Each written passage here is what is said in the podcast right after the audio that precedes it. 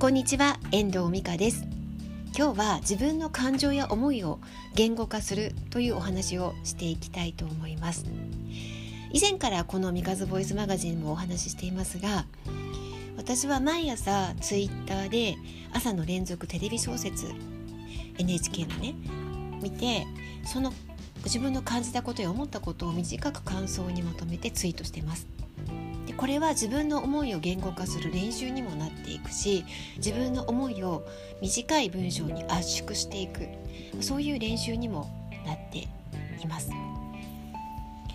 でこの朝の連続テレビ小説っていうのは、まあ、ツイートしてると分かるんですけどものすごいいろんな人が見てるしもう本当に幅広い層の人が見ている大衆、まあ、ドラマだと思うんですね。なのでみんなそれぞれ感じることがあるし思うことがあるはずなんですよ。でそれを何て言うんだろう自分の気持ちでね安っぽいというかなんか自分の気持ちをこうパンとこうドヤ顔でね表現してしまうことについてはどうなのかって感じることが、まあ、あってずっとそれは心の中に留めてきたことだったのでねあのネタバレにならないような何て言うんだろう形でというかその人その人の思いを大事にするその空気感を大事にできるような発信をしていこうというふうに心がけて言語化をしているんですよね。であのちょうど昨日ツイートをちょっと見ていたらあのウェブライティングのあので著書を出している松尾さんっていう方がいるんですけどその方との著書を読んでね勉強していたこともあってツイートでツイッターツイッターでつながったんですよ。ちょっとリプリプライして。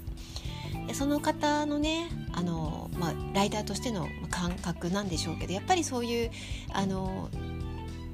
人のこの余韻というかその見えない空気というものを大事にしている中で自分の思いをパンと表現してしまうことってどうなのかなっていう話がまあ書いてあっても非常に共感したんですよね。なんかその周りの空気を読んで発言をするっていう機会って皆さんもないでしょうかね。ここでこれ言って大丈夫とかっていう空気感まあ、そういうのもこのウェブの世界や SNS の世界ではやっぱりあるんですよ。なんか